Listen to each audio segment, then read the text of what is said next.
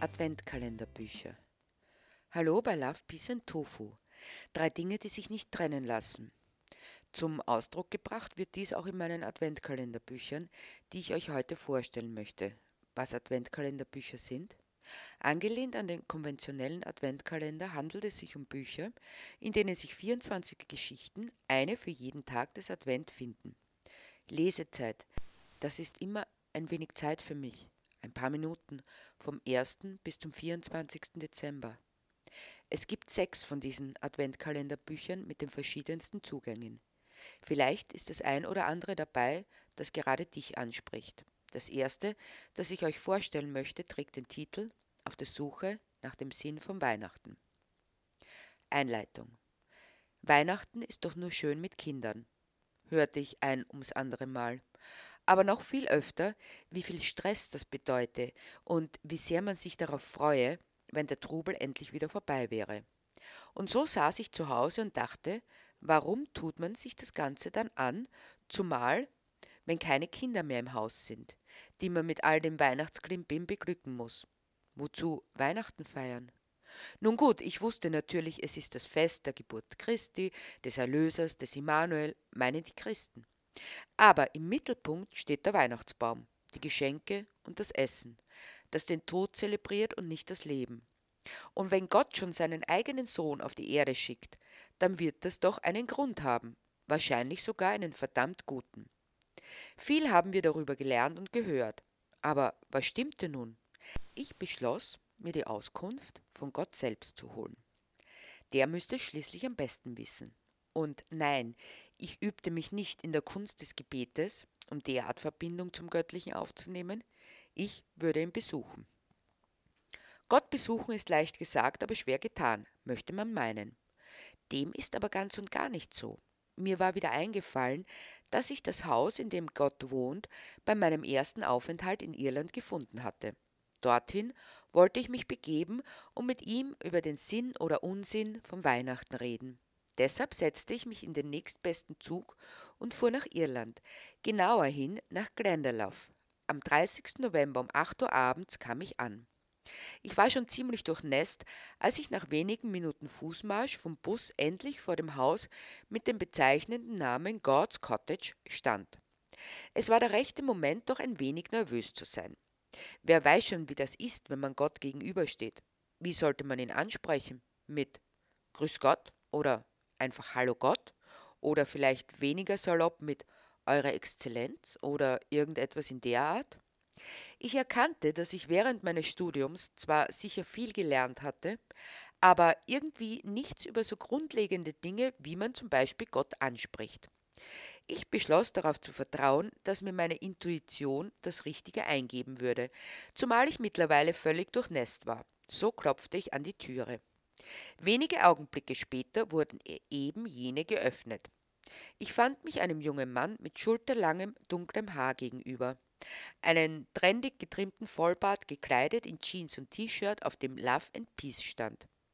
Ein wenig irritiert war ich, genug, um wohl einfach mit offenem Mund vor ihm zu verharren und ihn anzustarren.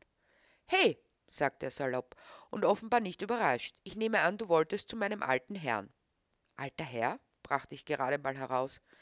Ja, Gott Vater ist es üblich, ihn zu nennen, meinte er bloß. Aber der ist nur im Sommer da. Ich bin quasi seine Vertretung auf Erden. Ich bin Jesus. Ich weiß, brachte ich knapp hervor. Du kannst aber trotzdem reinkommen, bot er mir an. Du bist ja schon völlig aufgeweigt. Geh duschen, zieh dir was Trockenes an, und dann werden wir es uns vor dem Kamin gemütlich machen. Was hältst du davon? Ich kam gar nicht dazu zu antworten, denn ich spürte mich hineingeschoben und in weibliche Hände übergeben, die mich ins Bad brachten, respektive die Dame, der jene Hände zugehörig waren. Ich bin übrigens Maria, Maria von Magdala, stellte sie sich vor, bevor sie das Bad verließ und mich mir selbst überließ. Wenige Minuten später saß ich, neben Jesus und Maria vor dem Kamin, mit einer Tasse Tee in der Hand nebst großartigen veganen Scones. Fühlst du dich besser? fragte mich Maria. Großartig, brachte ich zwischen zwei Bissen hervor. Und jetzt verrat uns mal, was du von meinem Vater wolltest, fuhr Jesus fort. ich habe über Weihnachten nachgedacht und wollte aus erster Hand wissen, wozu das alles eigentlich noch gut ist. Zumal, wenn man sich die Entwicklung seit deiner Geburt ansieht, erklärte ich mein Anliegen. In der Gesellschaft, in der Kirche, ich meine die christlichen Kirchen, die Weihnachten feiern und immer noch einen großen Einfluss auf die Gesellschaft haben. Und vor allem, wo ist die Liebe geblieben? Die Theologen haben viele intelligente Antworten auf diese Fragen, meinte Jesus ausweichend. Ja, intelligent, aber sie haben nichts mit dem Leben zu tun. Und sollte die Liebe dem Leben nicht verpflichtet sein, fuhr ich fort. Du möchtest über die Liebe sprechen? vergewisserte er sich. Ja, das will ich, erklärte ich und vieles andere. Morgen, sagte er, bevor er die Gitarre zur Hand nahm und Imagine von John Lennon anstimmte. Das zweite Adventkalenderbuch heißt Das leere Geschäft. Und auch hier möchte ich euch einen Einblick geben. Die Einleitung. Auf Herbergsuche. Maria und Josef fanden keinen Platz in der Herberge. So heißt es in der Weihnachtsgeschichte. Lilith hätte Platz genug für sie gehabt, mehr als genug. Ein großes Haus nannte sie ihr eigen, das nun nur mehr von ihr bewohnt wurde. Früher war es anders gewesen, als die Kinder da waren und ihr Mann. Tatsächlich, er war noch immer ihr Mann und noch immer großzügig. Vielleicht deshalb, weil ihm das Geld egal war, solange er in Ruhe mit seiner neuen Flamme leben konnte. Viele Jahre hindurch hatten sie eine gute Ehe geführt. Aber was heißt schon gut? Lilith war zufrieden gewesen mit ihrer Aufgabe, für ihn und die Kinder da zu sein. Er hatte seine Karriere verfolgt und erfolgreich vorangetrieben. So erfolgreich, dass sie sich materiell jeden Wunsch erfüllen konnten. Sie schöpften aus dem Vollen. Im Gegenzug hielt sie ihm den Rücken frei und behelligte ihn niemals mit privaten Dingen. Immer hatte sie Zeit und ein offenes Ohr für ihn. Das war die Rollenverteilung. So klassisch sie sein mochte, so oft sie von anderen dafür belächelt wurde, sie fühlte sich wohl darinnen. War es nicht das, worauf es ankam? Sie genoss es, die Kinder aufwachsen zu sehen, sie auf ihrem Weg ins Leben zu begleiten, bis sie so weit waren, dass sie das Haus verlassen, um ohne ihre Mutter weiterzugehen. Das war schon längst geschehen. Die Dinge nahmen ihren Lauf. Sie hatte vier Kinder, zwei Burschen und zwei Mädchen. Interessanterweise hatte gerade ihre Töchter ihre Lebensweise am meisten hinterfragt, sich beide für eine Karriere und gegen eine Familie entschieden, zumindest vorerst. Nachdem die Kinder und damit ein großer Teil ihrer Aufgaben ausgezogen waren, begann Lilith wieder zu arbeiten, zumindest halbtags, denn das große Haus mit dem weitläufigen Garten bedurfte aufwendiger Pflege. Da war eine Halbtagsanstellung ideal, und es war auch der Zeitpunkt, zu dem ihr Mann ihr in sachlichem Ton, wie sie es von ihm gewohnt war, mitteilte, dass er sie verließe und zu seiner Freundin zöge, einem Mädchen halb so alt wie er und nicht viel älter seine älteste Tochter. Lilith ließ ihn ziehen. Was sollte man einem alten Mann auch entgegensetzen, der der eigenen vergangenen Jugend nachtrauert und davon noch ein wenig bei anderen abknappern möchte? So viele gemeinsame Jahre und dann war er einfach fort gewesen. Sie ließ ihn gehen, weil sie keine Wahl hatte, auch wenn das Herz schmerzte. Das gehörte dazu. Sie wusste damit umzugehen, denn wer nicht auf die Liebe verzichten will, der darf auch den Schmerz nicht fürchten. Endlose Tage und Nächte voller Wut und Freude, Trauer und Glück, Verzweiflung und Hoffnung hatte sie hinter sich. Alles war in eins geflossen und zeigte ihr nicht nur, dass sie lebte, sondern dass sie viel zu geben hatte. Maria und Josef hätten bei Lilith einen Platz gefunden. Leben wäre wieder im Haus gewesen, vor allem mit dem Neugeborenen. Jahrzehnte war es her, dass Lilith zum letzten Mal ein Neugeborenes umsorgen durfte. Sie spürte die Sehnsucht, die Sehnsucht für jemanden da sein zu können, so wie sie es während all dieser Zeit gewohnt war. Aber da war niemand mehr. Doch sie wollte dabei nicht stehen bleiben. Man hat immer zwei Möglichkeiten. Entweder legt man die Hände in den Schoß und wartet ab, was passiert, dann wird höchstwahrscheinlich gar nichts geschehen. Oder man geht hinaus und findet, was man sucht. Lilith hatte in ihrem ganzen Leben noch nie die Hände in den Schoß gelegt und abgewartet. Versonnen stand sie an der Eingangstüre und blickte zurück auf ihr bisheriges Heim, das ihr lange Jahre Zuflucht, Heimat und Schutz war. Doch nun waren es nichts weiter als Wände und leere Räume. Natürlich waren Möbel darin, aber da war kein Leben mehr. In solch einem Haus konnte man nur mehr aufs Sterben warten. Und das hatte Lilith nicht vor, ganz im Gegenteil. Ein weiteres Mal wollte sie sich aufmachen und neu beginnen. Welche Zeit hätte sich besser eignen können als die des Advent? Zeit der Ankunft, der Erwartung einer Ankunft. Auch sie würde ankommen, wo auch immer. Das Neue, das dort draußen irgendwo lag und von dem sie noch nichts wusste, wartete darauf, von ihr entdeckt zu werden. Ein letzter prüfender Blick galt dem Inneren des Hauses. Lilith war darauf bedacht, alles ordentlich zu hinterlassen. Als sie sich davon überzeugt hatte, dass dem wirklich so war, schloss sie sacht die Türe zu ihrem Haus und zu ihrem bisherigen Leben. Ebenso sorgfältig verfuhr sie mit dem Gartentor. Dann stand sie auf dem Gehsteig. Wohin sollte sie sich wenden? Rechts, sagte Lilith ihre innere Stimme, und sie folgte dieser, so dass sie sich nach rechts wandte.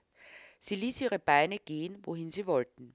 Zunächst kam sie flott voran, doch je weiter sie sich dem Stadtzentrum näherte, desto langsamer bewegte sie sich. Der Einkaufssturm vor Weihnachten war bereits im vollen Gange. So war sie immer öfter gezwungen anzuhalten, um den Weg für die Vorbeieilenden freizugeben. Menschenmassen zwischen hell erleuchteten Schaufenstern. Alle hasteten, alle drängten. Alle? Plötzlich verharrte sie. Mitten in diesem Trubel und doch scheinbar weit weg stand ein junges Pärchen, das sich einfach eng umschlungen hielt. Sie wurden immer wieder angerempelt, weil sie im Weg waren, ein Hindernis darstellten. Sie schienen es nicht zu bemerken. Nichts konnte sie in ihrer Zweisamkeit beirren. Zweisamkeit, die so gut tat, eine Umarmung, die Halt gab, in der aber auch immer ein wenig Verzweiflung wohnte. Halt mich, damit ich nicht verloren gehe im Einerlei, sollte diese Umarmung sagen, auch wenn die Worte niemals ausgesprochen wurden. Lilith wusste es, nur allzu gut. Ein Rempler in ihrer Seite, ein kurzer stechender Schmerz, der die Aufmerksamkeit und den Blick von dem Pärchen weg und zu einem kleinen Geschäft hinzog. Sie hatte es zunächst nicht bemerkt, da es, im Gegensatz zu den umliegenden, leer war. Nur die Glasregale in den Auslagen, die sich an zwei Seiten hinzogen, waren geblieben. In der Mitte des Raums stand ein Tisch mit vier Sesseln, spärlich erleuchtet von einer Leselampe, sonst nichts. Magisch zog sie dieses Geschäft an.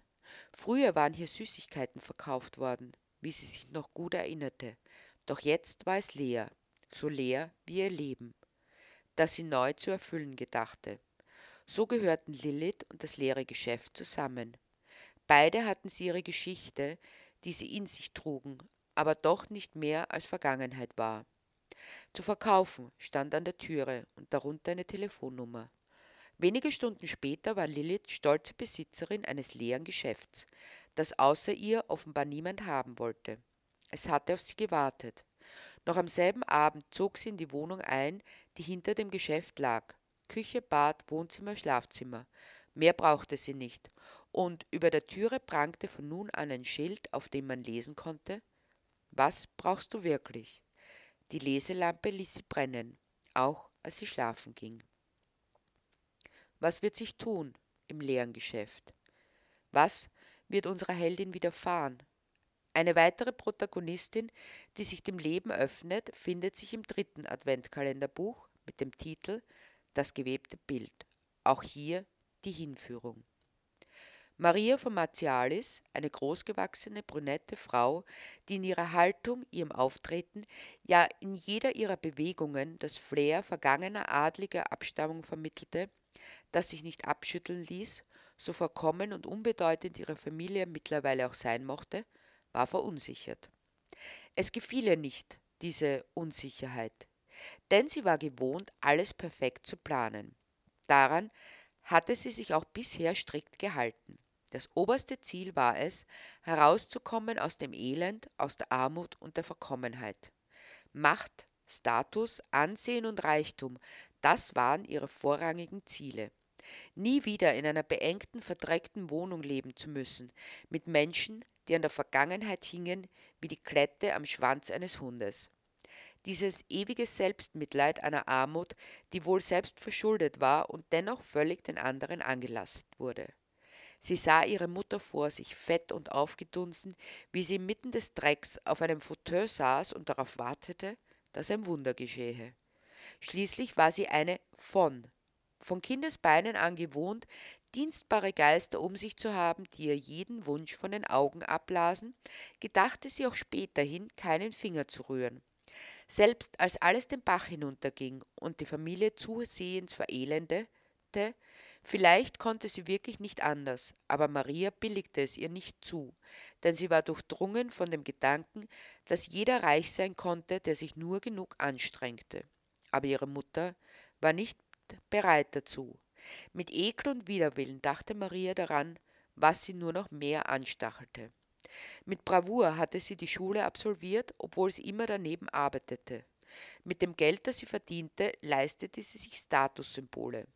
Sie sah darin eine Investition in die Zukunft, ihre Zukunft. Denn egal wie viel sie konnte, gemessen wurde sie an ihrem Äußeren. So war es nun mal in dieser Welt. Dann begann sie das Studium der Handelswissenschaften und bereits zum Abschluss ihres Bachelors zeigten sich die Früchte ihrer Arbeit. Alles schien so aufzugehen, wie sie es sich erhofft hatte.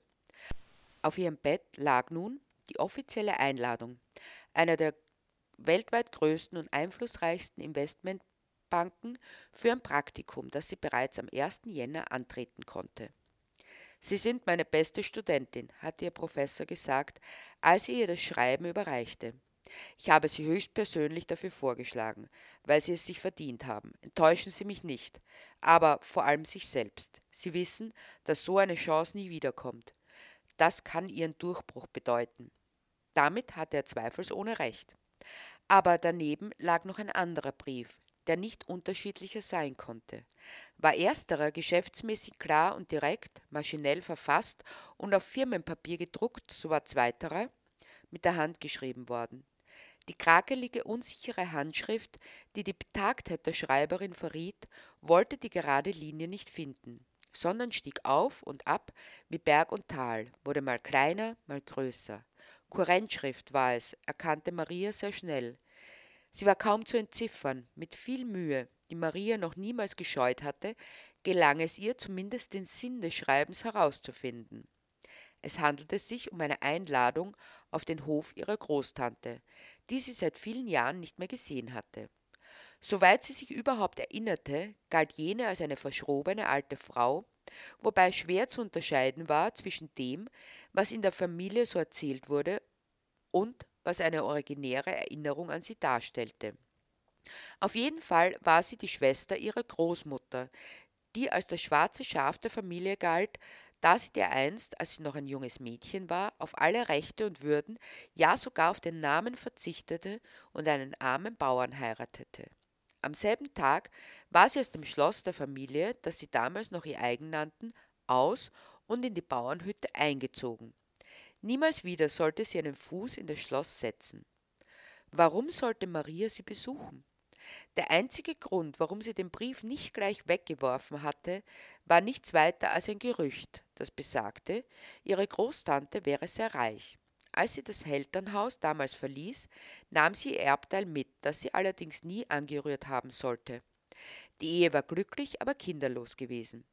Ich tue es, sagte Maria in die Stille ihrer Wohnung hinein zu sich selbst. Ein paar Tage, die kann ich wohl investieren, denn die Rendite kann beträchtlich sein. Wenige Minuten später warf Maria ihren Koffer auf die Rückbank ihres Mercedes und brauste davon. Und es war der 30. November. Genug Zeit also, die Großtante dazu zu bewegen, ihr alles zu vermachen, um dann am 1. Jänner ihr Praktikum, versehen mit einem hübschen finanziellen Pölsterchen, anzutreten. Maria trat also ihre Reise mit ganz bestimmten Vorstellungen an. Doch ob sie diese nicht ganz woanders hinführt, das könnt ihr im gewebten Bild erfahren. Einen ganz anderen Zugang findet ihr in dem Adventkalenderbuch Maria und Josef. Hinführung. Aber Herr Pastor, das geht doch nicht. Sie können doch nicht in diesem Häuschen am Waldrand leben. Wie sieht denn das aus? Und das auch noch, wo Ihre Frau in guter Hoffnung ist. Nein, das geht nun wirklich nicht, erklärte die alte Frau Wichand energisch. als sie des neuen Pastors im Ort habhaft wurde. Das war die erste Begegnung zwischen dem großgewachsenen, hageren Mann mit den lebhaften, sanften Augen und Frau Wichand, einer kleinen, pummeligen, aber umso energischeren Person, die sich nach dem Tod ihres Mannes vollends der Kirche und ihrem Dienst verschrieben hatte. Aber Frau Wichand, es ist ein wunderschönes Haus. Wir haben es hergerichtet, so dass es warm und gemütlich ist. Meine Frau und ich fühlen uns sehr wohl darin, antwortete der Pastor lächelnd aber dennoch eindringlich und überzeugend. Denn Frau Wichand war zumindest weniger besorgt, obwohl der Herr Pastor, der sollte doch etwas Nobleres haben. Aber nachdem sie das Gemüt einer Großmutter hatte, die sich zufrieden gab, sobald sie überzeugt davon war, dass die Menschen, die sie unter ihre Fittiche nahm, glücklich waren, ließ sie von ihrem Bekehrungsversuch ab. Und das waren sie, der Herr Pastor und seine Frau, zufrieden. Im Frühjahr waren sie eingezogen in jenes kleine Häuschen, das am Rande des Ortes lag. Die Bäume des angrenzenden Waldes wuchsen so nahe heran, dass man nicht genau zu sagen vermochte, wo der Garten aufhörte und der Wald begann. Während er das Haus reparierte und wohnlich machte, legte sie einen Gemüsegarten an, so dass im Herbst alles für den Einzug bereit war. Er trat seinen Dienst als Pastor an und sie als Religionslehrerin im hiesigen Gymnasium. Der Ort war groß genug, um zwei christliche Religionsgemeinschaften zu beherbergen. Groß genug, dass nicht jeder Zuzug eines Fremden argwöhnisch beobachtet wurde. Aber immer noch klein genug, dass Menschen, die ein wenig anders lebten, zumindest interessiert beobachtet wurden. Die haben kein Auto, wurde gemunkelt. Ja, und auch keinen Fernseher, wussten andere zu berichten. Aber Sektierer können sie nicht sein, schließlich ist er evangelisch und sie katholisch, überlegten andere. Sind wir nicht alle Christen? sinnierte einer der ansässigen Stammtischbrüder, der für sein außerordentlich gestähltes Sitzfleisch bekannt war, bevor er wieder einschlief, denn das Sinieren macht doch schon sehr müde.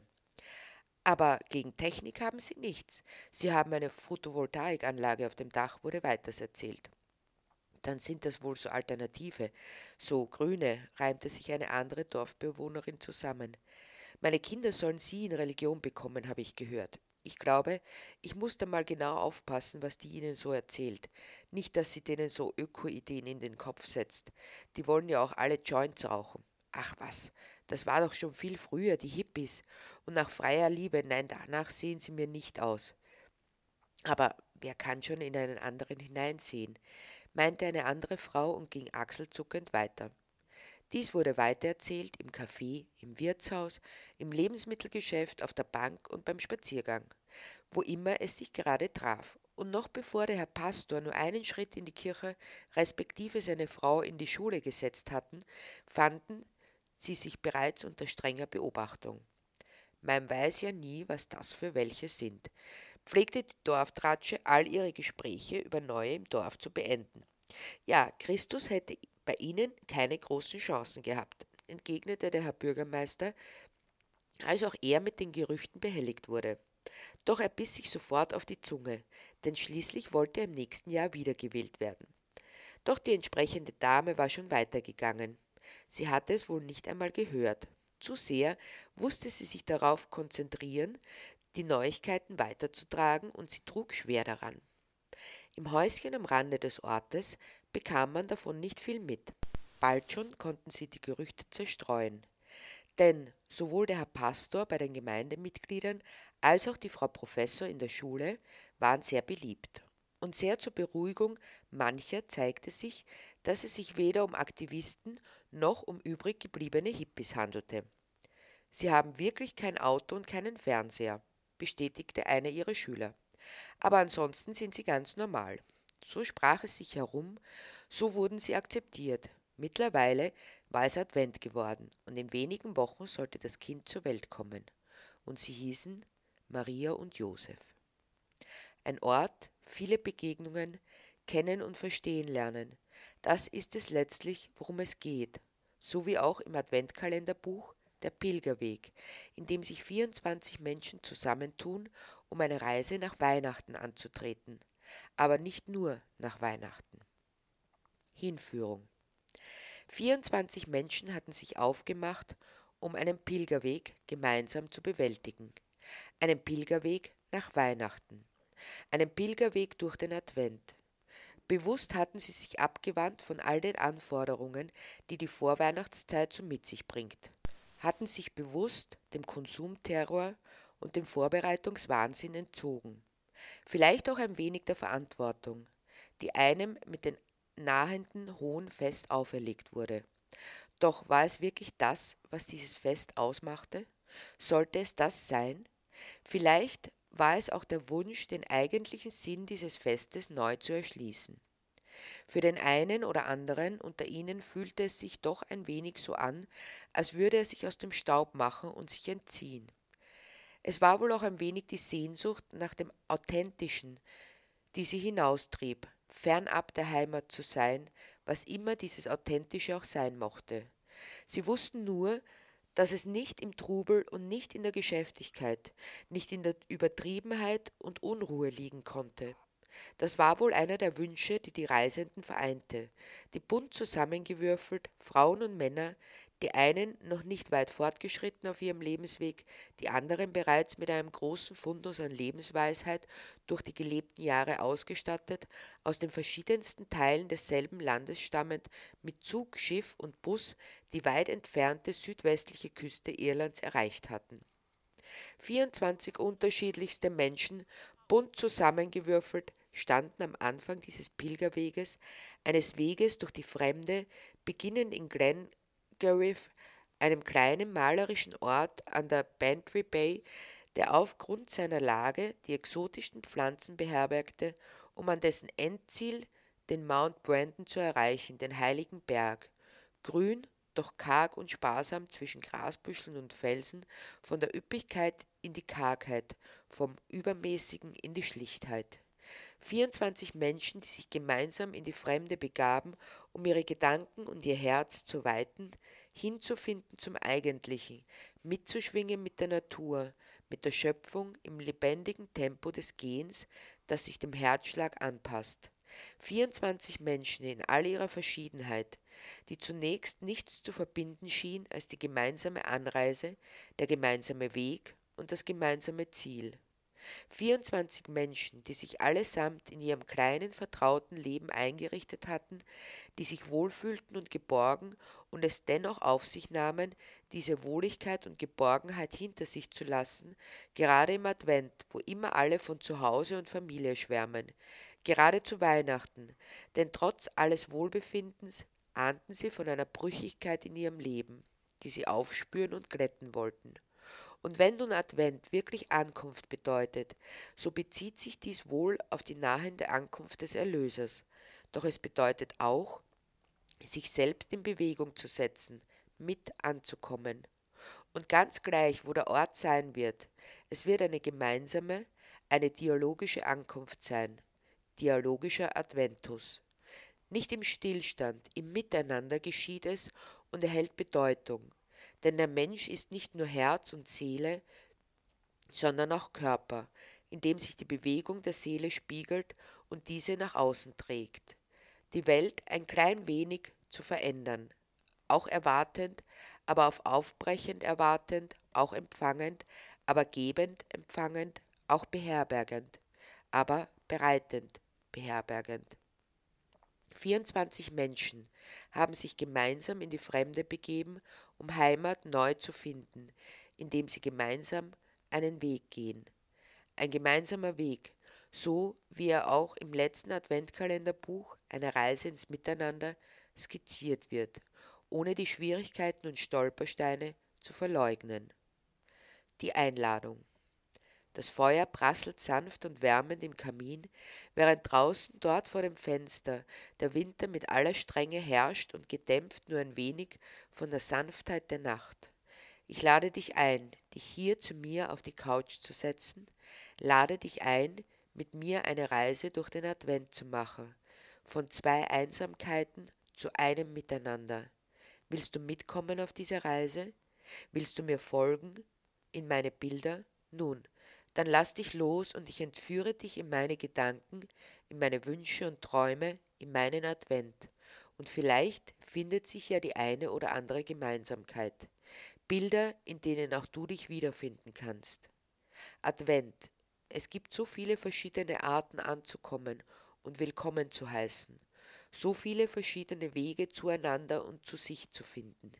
Ich möchte bei dir ankommen und dir Ankunft sein, doch siehe meine Geschichte und höre meine Bilder. Und war etwas dabei, was euch angesprochen hat? Dann schaut doch einfach in meinen Shop auf novelsforyou.com.